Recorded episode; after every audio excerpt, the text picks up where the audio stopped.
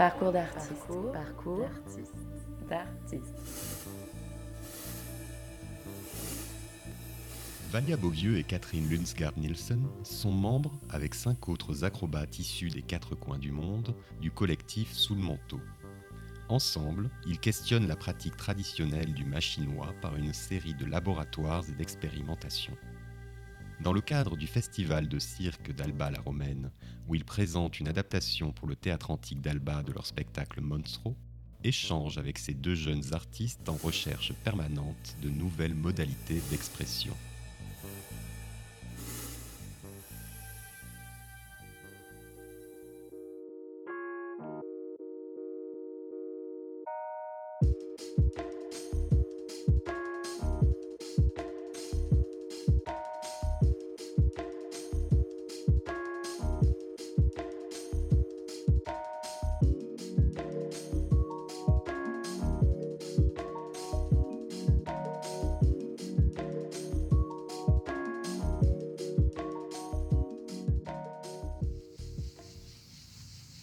Bonjour Catherine, bonjour Valia. En 2017, vous vous réunissez avec cinq autres acrobates pour lancer le collectif Sous le manteau. Pouvez-vous revenir sur les origines de cette aventure? Le collectif Sous le manteau, a, démarré son aventure en avril 2016. Euh, tout a commencé à Anvers où on a organisé une première carte blanche avec euh, un collectif qui s'appelle Circo del Fuego, qui est une école de cirque loisir mais qui organise aussi un festival qui s'appelle Atlas. Et euh, à l'époque, c'est Yesse, Hug, qui fait partie de ce collectif, qui a eu l'idée de, de faire une carte blanche et d'inviter plein d'acrobates au machinois. À la suite de, de ça, on, en avait discuté avec Yesse dès le départ. On avait l'envie de, de, rencontrer plus d'acrobates pour, euh, pour justement euh, l'idée de monter un premier grand collectif monodisciplinaire en machinois. Ouais, parce que ce qu'il faut savoir, c'est le machinois, c'est surtout, moi, avant d'intégrer ce collectif, j'avais que pratiquer le machinois en, discipline solo. Et du coup, c'est toi toute seule sur ton mât, ou ça se pratique des fois aussi en, double mât. Mais euh, c'était vraiment euh, de leur part cette envie de, de, monter un collectif et voir ce qu'on ce peut faire si on est plein de machinistes. Machinistes, c'est des gens qui font du machinois. Et, euh, plein de machinois, ils voient comment techniquement ça nous crée des, des, nouvelles possibilités et, et, faire évoluer en fait un petit peu tout, toutes les recherches euh, autour de machinois avec notre axe. Alors moi, mon parcours il est un peu plus différent, c'est que je, je, venais juste de terminer une aventure avec la compagnie Sisters, avec lequel, euh, qui est un trio avec laquelle on avait développé dès l'école euh, le mât multiple. On travaillait en double mât à 3 et on avait commencé à créer un langage qu'on appelait jonglage humain, qui aujourd'hui se reflète beaucoup aussi dans ce collectif, mais qui est encore un nouveau langage aujourd'hui qui, est encore plus enrichi. Euh, moi, j'avais besoin-là de continuer cette recherche corporelle. Donc, euh, à la suite de ce premier, cette première rencontre, on en a organisé une deuxième à Saint-Denis, dans la banlieue parisienne, en lien avec l'Académie Fratellini et, euh, avec le collectif de la Briche, qui est un collectif euh, dionysien. Et on a fait une deuxième carte blanche. Et de là, en fait, on avait rencontré une quinzaine d'acrobates. Et, de là, en fait, on s'est choisi. Et aujourd'hui, le collectif sous le manteau est composé de sept acrobates. Simon, lui, le créateur musical, est arrivé dès le début. Et au fur et à mesure, l'équipe s'est montée.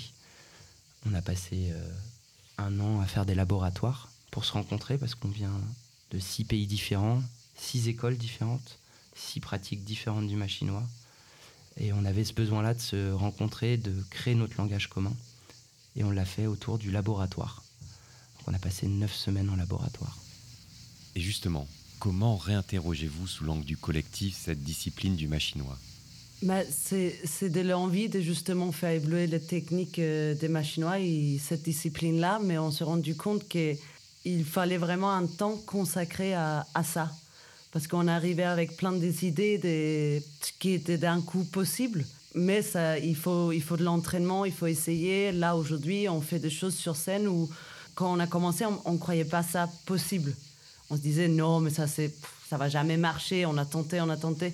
Et du coup, on avait vraiment besoin techniquement aussi de sept ans de laboratoire pour justement arriver à la phase de création, déjà avec le bagage des langages techniques euh, pendant ces 11 semaines. Ça, c'était juste une raison de pourquoi faire cette annonce de laboratoire. Et le deuxième, c'était aussi le rencontre entre nous. Parce qu'on avait décidé de partir sur cette aventure de collectif, mais on ne se connaissait pas. Du coup, c'était aussi une partie de rencontre et apprendre à se connaître parce qu'on partait sur ce truc d'écriture artistique aussi en collectif, avec euh, des regards extérieurs, mais ça partait de nous. Et pour ça, on s'est aussi donné comme exercice pour chaque euh, laboratoire qui est de ou deux semaines, de faire des mini-écritures pour démarrer aussi l'exercice d'écriture en collectif. Ces moments d'écriture, ils étaient entre 10 jours et 3 semaines. Donc ces laboratoires, en fait, ils ont permis de créer de la matière, de, mais de la matière ouverte, c'est-à-dire sans une volonté bien donnée d'écriture, mais de, se laisser aller ensemble, de, pouvoir aller euh, dans les expressions de chacun, se découvrir mais aussi se découvrir hors du plateau. Ça a été des grands moments de réunion, de comment ça s'organise, comment on fonde un collectif, comment ce collectif fonctionne, comment on se laisse la parole, comment on arrive au sein du groupe à trouver les forces de chacun, comment on se divise dans les tâches, comment au sein de ce collectif, nous, on s'engage aussi en tant qu'artistes, mais porteurs de projets. Euh, à côté de ça aussi, ça nous a permis de tester le travail scénographique. Euh, à savoir, travailler avec plusieurs mains, ça demande de rechercher sur une architecture aussi. Cette architecture, nous, on voulait qu'on puisse exprimer une discipline qui est normalement verticale. On souhaitait changer sa vision et pouvoir travailler à l'horizontale.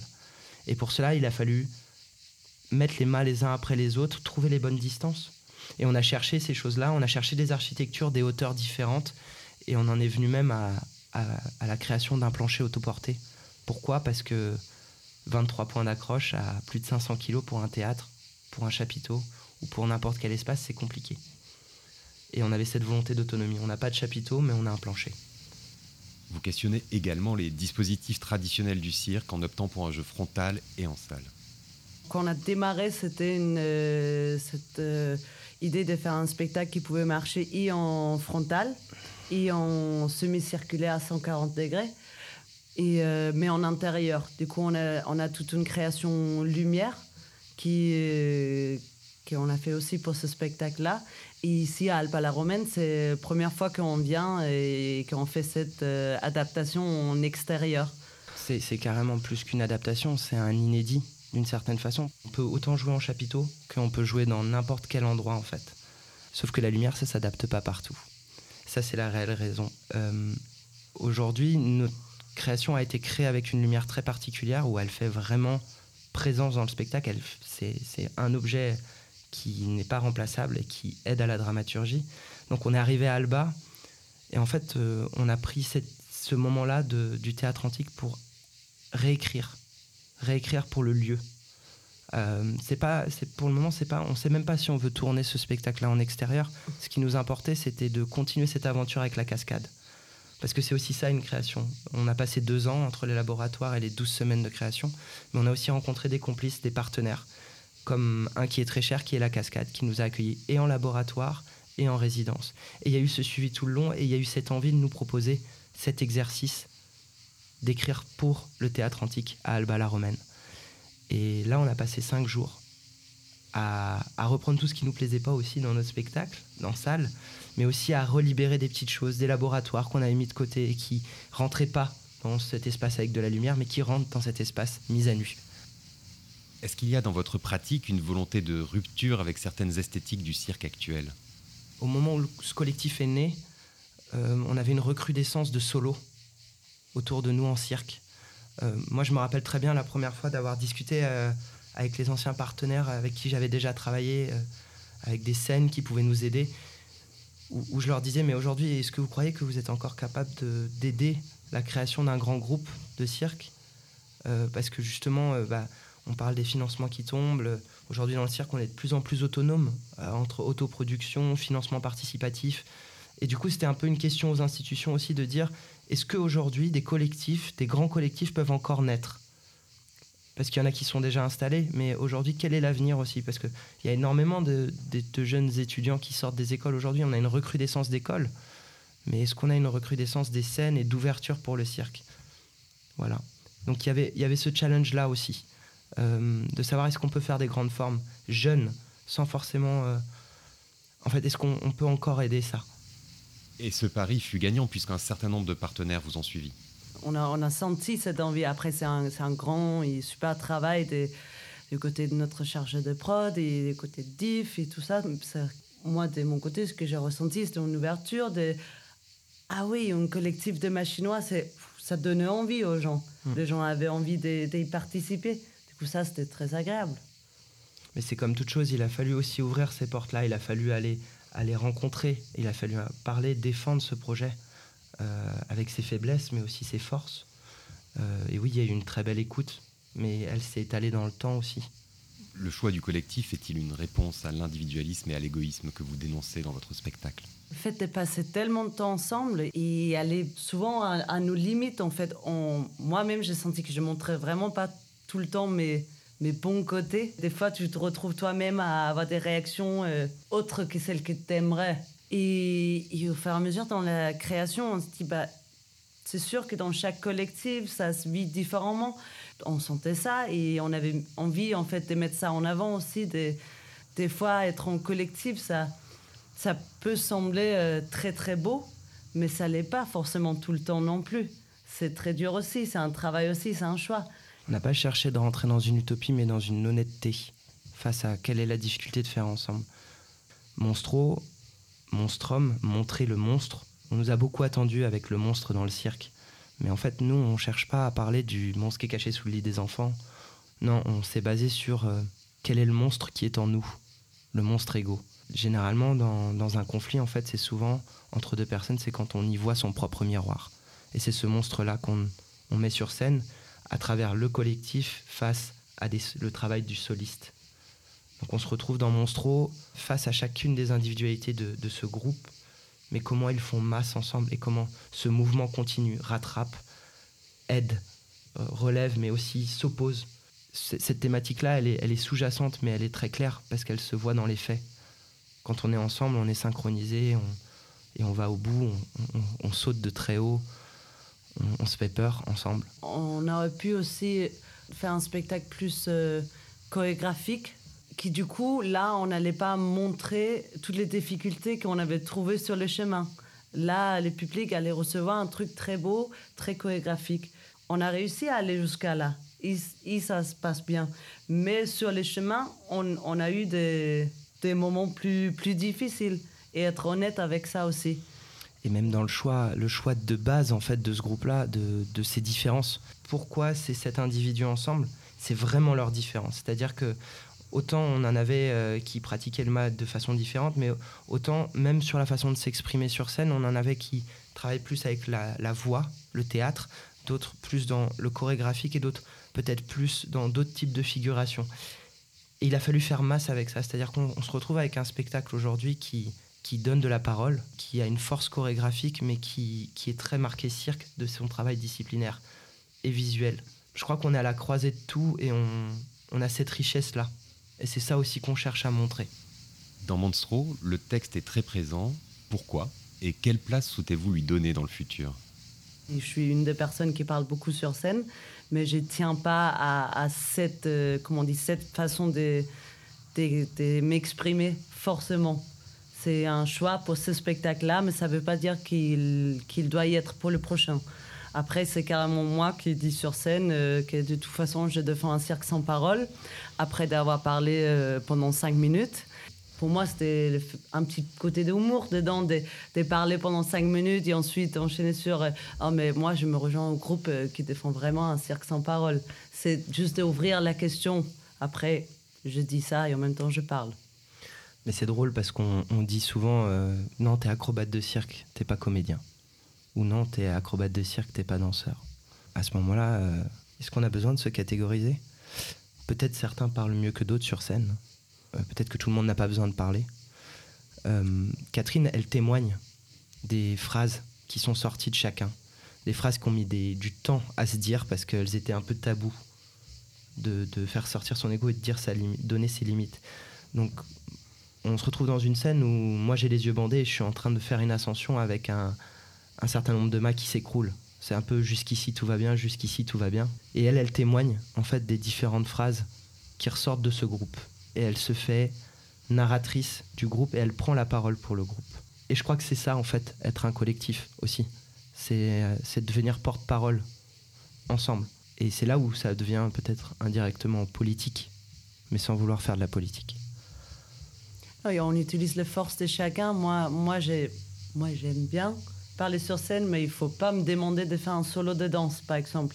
Du coup, c'est super d'être dans ce collectif où on peut choper les forces de chacun pour créer un truc euh, mieux. La danse se place-t-elle pour vous comme une continuité au sol de votre pratique du machinois?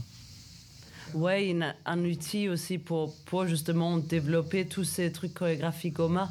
Parce que de temps en temps, mais il faut descendre, il faut, il faut être au sol aussi, hein. il faut se reposer un peu. Mais du coup, comment amener un mouvement au mât qui va au sol euh, Mais c'est chorégraphique, que ce soit de la danse, mais c'est du mouvement qu'on lit entre le mât et au sol. Dans, le travail de solo, elle se ressort sur la façon de bouger d'un individu. Mais quand on fait masse, en fait, elle fait vague. Chorégraphiquement, dans ce spectacle, on a un certain nombre de vagues qui reviennent. Euh, cette chorégraphie-là, elle est nourrie au fur et à mesure et elle évolue, elle a plusieurs couleurs. Est-ce que c'est une question d'aliénation? Parce qu'aussi, le, le collectif, d'une certaine façon, c'est une aliénation. C'est comme un, mouvement politique au départ. C'est-à-dire que on veut, faire, on veut faire ensemble, on veut faire masse, mais on en oublie son individualité. Et en fait, cette vague au sein du, spectacle, chronologiquement, au départ, elle, elle devient peut-être aliénante au départ, euh, où on suit sans regarder un peu avec des œillères. Puis au fur et à mesure, elle se décale. Les individualités commencent à ressortir et à la fin, elle, fait, elle ne fait qu'un. On est toujours tous ensemble, mais on y perçoit plus les personnalités de chacun. Et c'est là qu'on y retrouve un groupe qui est fort. Votre groupe est-il durable ou est-il lié à ce moment d'expérimentation? Bah, c'est toujours la grande question après une grande aventure. Je crois qu'on est déjà très heureux euh, d'avoir réussi euh, une première création. Oui, il y a une envie de, continuer ensemble. Ça, ça, a été pas, ça a été dur des fois, mais il a une grande envie de continuer ensemble. Ce collectif, il n'existe pas par ses membres forcément, par ses fondateurs. Euh, on souhaite que ça, il s'ouvre. C'est-à-dire qu'aujourd'hui, on a la chance de développer un nouveau langage au MAR et je crois qu'on a aussi envie d'ouvrir cette chose-là à, d'autres personnes aussi. Euh, un collectif, ça évolue, ça bouge. Des gens partent pour revenir ou ne pas revenir. Euh, et il va y avoir une, mouvance au sein de ce groupe et il va y avoir sûrement des, plein de petites choses qui vont arriver. Euh, peut-être pas une grande forme tout de suite, comme celle de Monstro, parce qu'il faut déjà éprouver la première qui est, encore, qui est sortie en janvier dernier. Mais peut-être en groupe des plus petites formes, un peu plus passe-partout, qui permettraient aussi à des lieux euh, qui n'ont pas forcément les moyens ou la taille de plateau de nous accueillir. Et puis il y a une autre chose, c'est que ce collectif-là, même s'il il est européen, euh, il est basé à Rennes aussi, en Bretagne, et euh, il a très envie de s'y installer.